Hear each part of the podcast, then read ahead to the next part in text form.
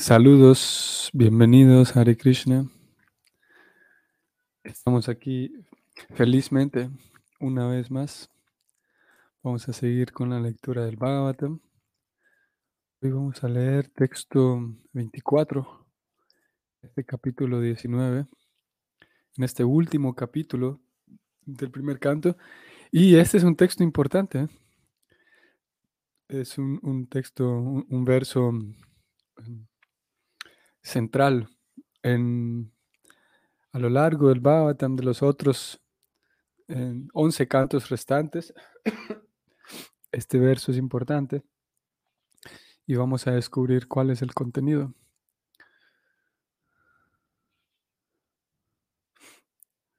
Om Bhagavate Vasudevayam. Om Namo Bhagavate Vasudevayam. Om Namo Bhagavate Vasudevayam.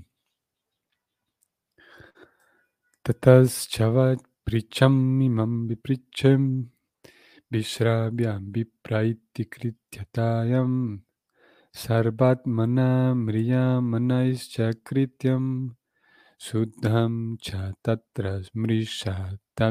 La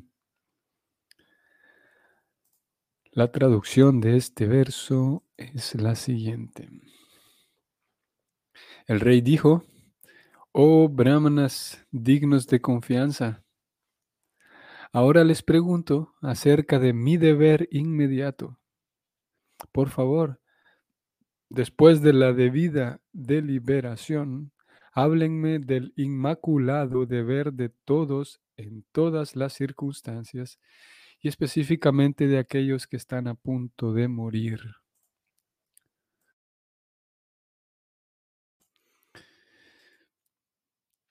Un verso que se va a centrar en el tema del deber, un tema interesante.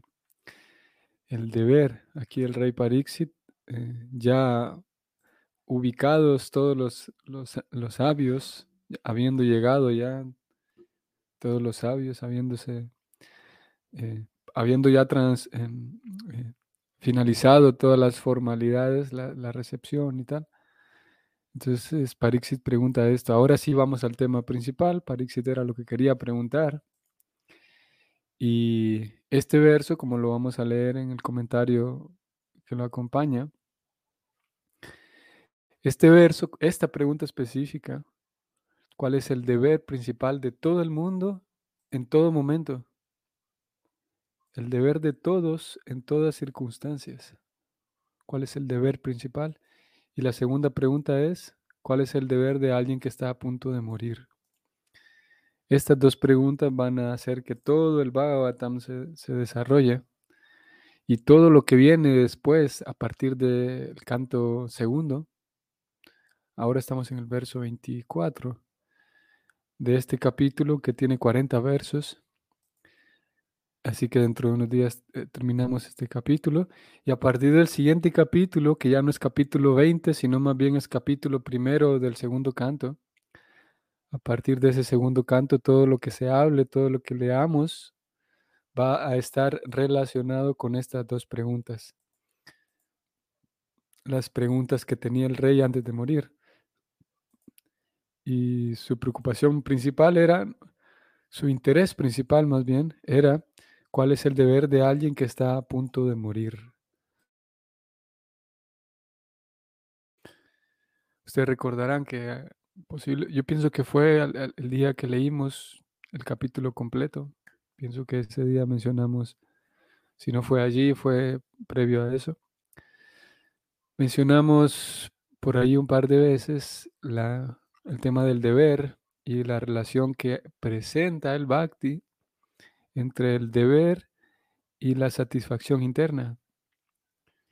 Hay, hay una relación que la, el Bhakti presenta en su cosmovisión de cómo e, e, hay ese vínculo muy fuerte entre el deber y la felicidad, la satisfacción, mejor llamémoslo, cosa que todos estamos buscando, la satisfacción, todos estamos eh, ansiando y procurando estar satisfechos Y para eso, pues buscamos, como ustedes saben, como todos sabemos, a fin de conseguir estar satisfechos, pues buscamos diferentes medios. Cada quien tiene sus medios, sus herramientas, cada alma tiene sus herramientas, sus recursos para, para lograr estar satisfecho. Y el arma principal para poder estar satisfecho es el conocimiento, de acuerdo con el Bhakti. E-, en la medida en la que vamos recibiendo conocimiento, entonces sabemos cómo, cómo utilizar las herramientas y, los recursos que tenemos y cómo mm, evitar meternos en problemas a fin de estar más satisfechos, a fin de estar satisfechos. Y el Bhakti, si es verdad que el conocimiento nos aporta, nos encamina hacia la, autosatisfacción. Entonces el Bhakti eh, presenta como, como parte central de, su, de, su, propuesta, el Bhakti presenta una, una profundidad muy grande en, conocimiento, un cuerpo muy grande de conocimiento, tanto en extensión como en, en profundidad, para que entonces con ese conocimiento no es conocimiento ordinario, sino conocimiento que, revela cuál es la, verdadera identidad de aquella persona que está buscando satisfacción, para que consiga un nivel de satisfacción muy profundo. De acuerdo con el Bhakti, el nivel de satisfacción más profundo que existe. Lo vamos a leer también aquí un poco en el significado. Por lo tanto, eh, la propuesta del Bhakti, la oferta del Bhakti es, eh, mm, no, no podría ser posible que una persona, eh, una persona, ¿cómo podemos decirlo?, indagadora, una persona inteligente, curiosa, no es posible que un tipo de personas como esa eh, eh, ignore la oferta del Bhakti, porque el Bhakti ofrece, propone, su, propuesta es que siguiendo un cierto método, uno puede conseguir el más profundo estado de satisfacción interna. Esa satisfacción está relacionada con el alma. Y el Bhakti entonces, mm, eh, como ya todos sabemos, da información, presenta toda esa información, todo ese conocimiento, todo ese acompañamiento para que la persona entonces pueda encontrar esa satisfacción. Y una satisfacción que, de acuerdo con el mismo Bhakti, con la misma eh, filosofía del Bhakti es una satisfacción que por ser, em, eh, por ser una satisfacción eh, del alma, es eterna. A diferencia de otros niveles de satisfacción, hay satisfacción, esto ya lo sabemos, es un tema elemental, un tema inicial. Hay satisfacción que tiene que ver con, los, con, lo sensorial, con el escuchar una canción, con comer ciertas cosas, probar ciertos sabores, es, eso da placer, da satisfacción, solamente que en un nivel muy, mm, eh, muy, muy superficial, podemos decir, porque tiene que ver con el contacto de la piel con ciertas cosas, incluso aunque se trate de una canción, al mismo tiempo la canción en sí, lo que, en qué consiste en diferentes vibraciones de sonido que, que uno las percibe a través de la piel, todo es a través de la piel. Por lo tanto, esa satisfacción que es a través de la piel es, em, por ser la piel, eh, debido a que nuestra piel es, como podemos decir, e, está muriendo a cada momento, es, sabemos que tenemos la famosa piel muerta y la piel se está regenerando y etcétera. Por esa piel, tener dichas cualidades, entonces la satisfacción que le corresponde a esa piel o a través de la piel no, no es muy duradera. Luego tenemos satisfacción mental, satisfacción de, de, armar un rompecabezas, por ejemplo, satisfacción de, de, memorizar ciertas cosas y poder hacer cuentas, por ejemplo, mentales, y, o incluso leer un libro, una novela, una historia de fantasía, o no solamente de fantasía, aunque se puede ser una historia real, conocer la historia del planeta, del mundo, de las cosas, eh, inventar nuevas cosas, todo eso tiene que ver con, la, con el placer mental. Y así entonces eh, eh, sucesivamente el bhakti define esos tipos de placeres que van desde el físico, el mental, el intelectual y un placer que tiene que ver con el alma. Y el placer que tiene que ver con el alma, debido a que el alma es eterna y debido a que el alma, por ejemplo, a pesar de que tengamos una persona con 80, 90 años, la piel, todos sabemos muy bien que hay ciertas capacidades físicas que se pierden con la edad, con la edad del cuerpo. Y posiblemente algunos sabores ya no se perciban, posiblemente algunos sonidos ya no se perciban, la vista ya no funciona, ya no puedo leer aquellos libros que leía, pierda el oído tal vez y no puedo ni siquiera escuchar otras historias, ni el habla, en fin, todos sabemos eso. Pero la buena noticia es que el alma, a pesar de que la persona tenga 80, 90 años o más, el alma seguirá intacta. Si la persona logró encontrar el método para satisfacer el alma, entonces ya está. es simple, bueno, al menos simple de describirlo. Ese, ese placer que va, va a satisfacer el alma es la propuesta del bhakti. Y como dije, una persona sensata no, no sería sensata si rechaza de primas a primeras esa propuesta. Claro que obviamente si, si la propuesta del bhakti es presentada apropiadamente, es presentada con sensatez a una persona sensata, ahí tenemos un mejor resultado.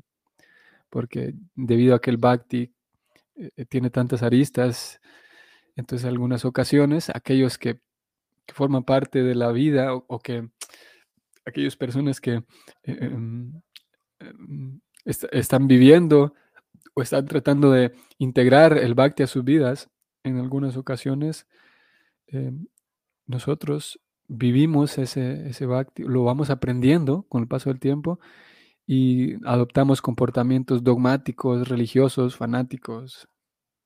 Eso sucede con bastante frecuencia. Eh, entonces puede dar la impresión, para un observador puede dar la impresión de que esto simplemente es una religión de fanatismo y más, más de lo mismo. Pero lo cierto es que el bhakti, si alguien se vuelve un fanático religioso, eh, pues se desvió, está yendo mal, en, mala dirección. O, bueno, si es, parte de alguna manera, es comprensible y natural, eh, ciertas medidas y ciertas tintes de algunas veces más que otras de fanatismo y religiosismo. Pero el Bhakti busca eso. Como aquí lo vamos a leer en este comentario muy genial. Prabhupada termina este comentario de manera muy interesante, eh, yendo en este mismo punto, de que en fin de cuentas el ser religioso, bueno, sí es necesario, pero en fin de cuentas lo más importante es eh, em, el, poder integrar eh, esa ese método, que es el método del Bhakti, poderlo integrar a mi vida independientemente de ciertas otras formalidades externas. Aquí lo vamos a leer. En fin, entonces, esa satisfacción que va para el alma es lo que, lo que propone el Bhakti y la propuesta decía todo esto de la satisfacción porque eh, hay una estrecha relación con el deber. El Bhakti, ustedes sabrán, desde el capítulo 2 de la Gita y toda la Bhagavad Gita se centra bueno, Krishna, eh, eh, Arjuna, desde el capítulo 1, él dice que quiere abandonar sus deberes y, toda la guita se va, va a ir transcurriendo y el tema del deber va a ir siendo constante, ustedes saben. El tema del deber, o hablándolo en, como lo presenta la guita, es el Dharma, que, que, se traduce de diferentes maneras. O sea que es un concepto que abarca tanto, tantos conceptos se requieren tantos conceptos en español para definir ese concepto, el Dharma. Es bastante profundo y amplio. Eh, podemos definirlo como deber, podemos definirlo como religión, podemos definirlo como justicia también o ley, el Dharma. Y si lo pensamos bien, estas cuatro definiciones están relacionadas entre sí, la ley, la justicia, la religiosidad y el deber. Así que para entonces conseguir esa satisfacción del alma, el Bhakti dice, bueno, hay que seguir el Dharma. Ese es el asunto, conocer cómo funciona el Dharma, conocer cómo funcionan los deberes de cada quien y seguirlos. Y es a lo que Sí, es el concepto del Dharma. Por esa razón, Pariksit aquí pregunta cuál es el deber de cada quien, porque él sabe muy bien, siendo, habiendo sido entrenado como lo fue, como lo leímos en textos previos, estas personas eran entrenadas desde la niñez y él sabía muy bien que en, cada momento, a donde sea que uno se encuentre, cualquier situación, cualquier realidad que uno esté viviendo, siempre e, el, el Dharma me protege. ¿En qué sentido? A donde sea, no importa en cualquier situación, quien sea que yo sea, ¿eh? el Dharma siempre tiene para mí un, un espacio, siempre hay para mí un espacio, eh, eh, un, una, un hueco, digamos, y una plaza, así como, como en algunos lugares se, habla en esos términos, una plaza, como una plaza de médico o de profesor.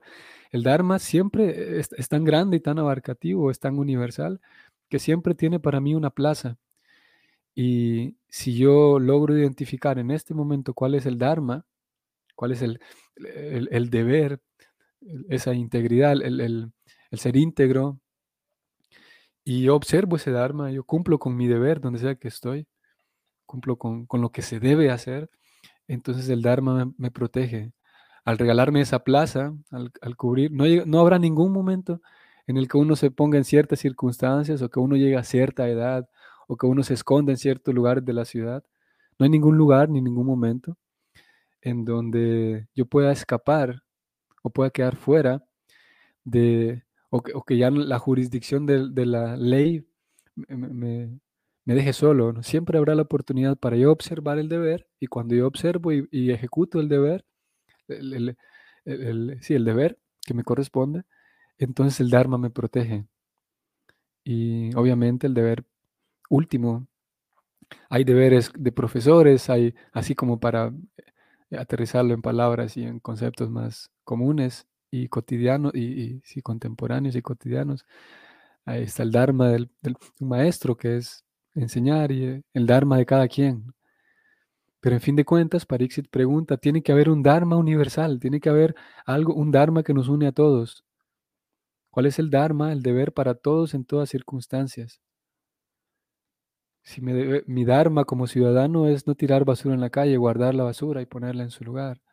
Mi Dharma, como hay muchos, el Dharma de un ciudadano abarca tantas cosas, ¿no? El respetar las señales de tráfico, de tránsito, tantas cosas, el pagar sus impuestos, todo eso entra en, la en el concepto de Dharma de ciudadano, digamos, Dharma civil. Pero tiene que haber un Dharma, tiene que haber una ocupación que es para todos, en todo el tiempo, en todas circunstancias. Y tiene que haber una ocupación, tiene que haber un Dharma para alguien que está a punto de morir. Esa es la gran interrogante que tiene Parixit. Cosa que hoy en la, actualidad ustedes sabrán, conforme avanza eh, Kali Yuga, lo sabemos, y lo sabemos porque lo dicen las escrituras, entonces se pierde la inteligencia, se pierden muchas cosas, pero se pierde la inteligencia y la capacidad de razonar, la capacidad de usar la cabeza para pensar profundamente en cosas profundas. Y por lo tanto, se vuelve fácil que las masas en general estén a la deriva, estén yendo hacia ningún lado o yendo más específicamente hacia el, hacia el desastre. ¿no? solamente ecológico, sino más bien el desastre interno, eh, la cantidad de vacíos internos, la cantidad de desorden interno que cada ser humano manifiesta también.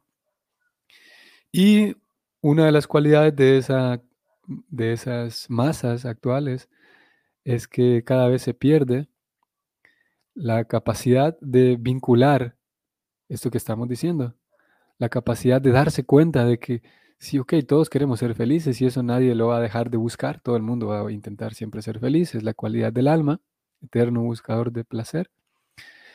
Pero entonces las masas actuales cada vez más pierden la capacidad de ver que si yo quiero ser feliz, tengo que cumplir con mis deberes.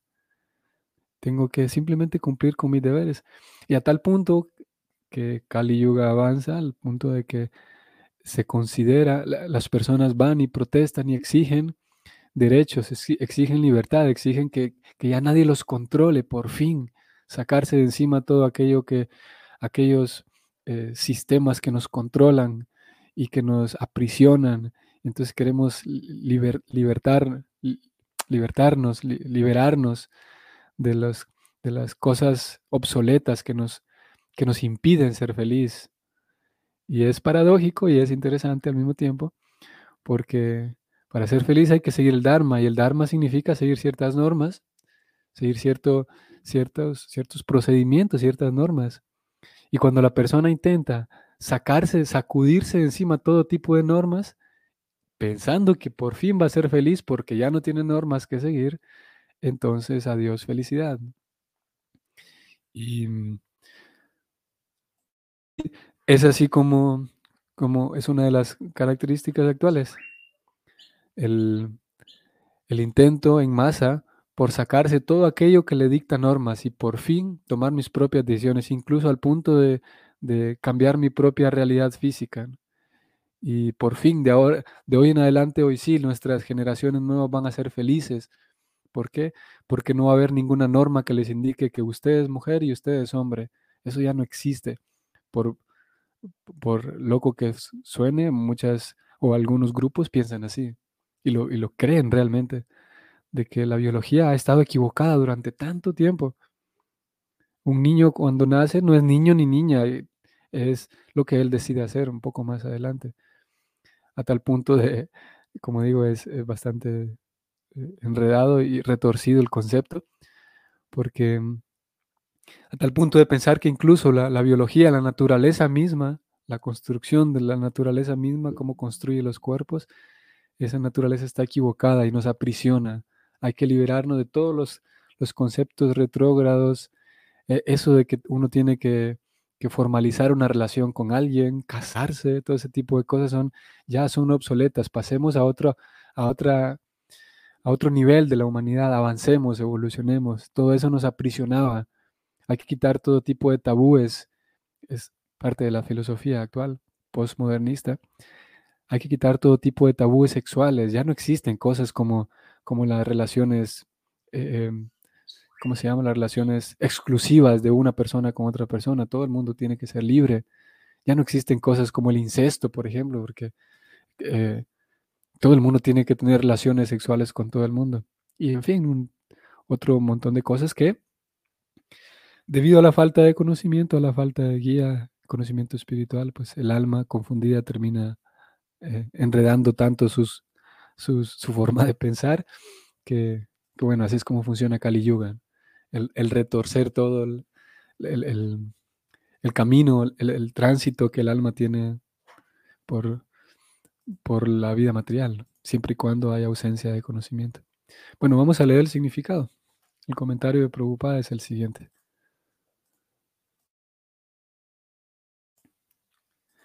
En este verso, el rey ha planteado dos preguntas ante los eruditos sabios. La primera es, ¿Cuál es el deber de todos en todas las circunstancias? Y la segunda es, ¿cuál es el deber específico de alguien que va a morir muy pronto? De las dos, la pregunta referente al hombre moribundo es de lo más importante, porque ese es el caso de todos, ya que uno no, ya sea que uno vaya a morir en breve o al cabo de 100 años. La duración de la vida es algo de menor importancia, pero el deber de un hombre moribundo es algo muy importante. Maharaj Pariksit también planteó estas dos preguntas ante Sukadeva Goswami al arribo de este último. Y prácticamente todo el Srimad Bhagavatam, desde el segundo canto hasta el duodécimo canto, trata de estas dos preguntas. La conclusión a la que entonces se llega es que el servicio devocional del Señor, tal como lo confirma el propio Señor en las últimas fases de la Bhagavad Gita, eso es la última palabra en lo relativo al deber permanente que todos tienen en la vida. Entregarse a Dios es el deber principal. Maharaj Pariksit ya estaba consciente de ese hecho, pero quería que los grandes sabios que estaban allí reunidos dieran unánimemente su veredicto acerca de la convicción que él tenía, de manera que pudiera continuar sin controversia su deber confirmado. Él ha mencionado especialmente la palabra Shuddha o sea, entre comillas, perfectamente correcto. Para la perfecta comprensión trascendental o la comprensión del ser, diversas clases de filosofía recomiendan muchos procesos.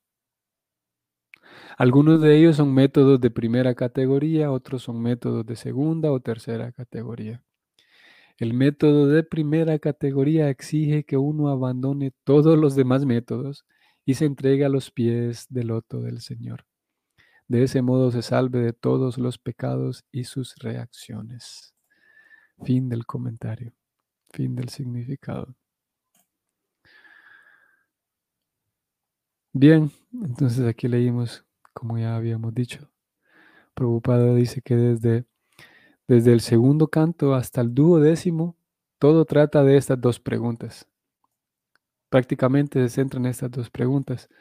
Y como lo vamos a ver en el próximo capítulo, em, bueno, este capítulo termina y en el próximo capítulo aparece ya por fin eh, el, en este capítulo, antes, al momento que termina, cierra con la, con la presencia de, uno de los principales, eh, em, ¿cómo se llama? Mm, personajes eh, protagonistas del Bhagavatam, que es Pariksit, es un, uno de ellos. Y en el, en el primer capítulo, del segundo canto, o sea, después de que terminemos este capítulo 19, vamos a, presenciar la entrada a, escena de, del maestro espiritual de Pariksit, que es Shukadeva Goswami.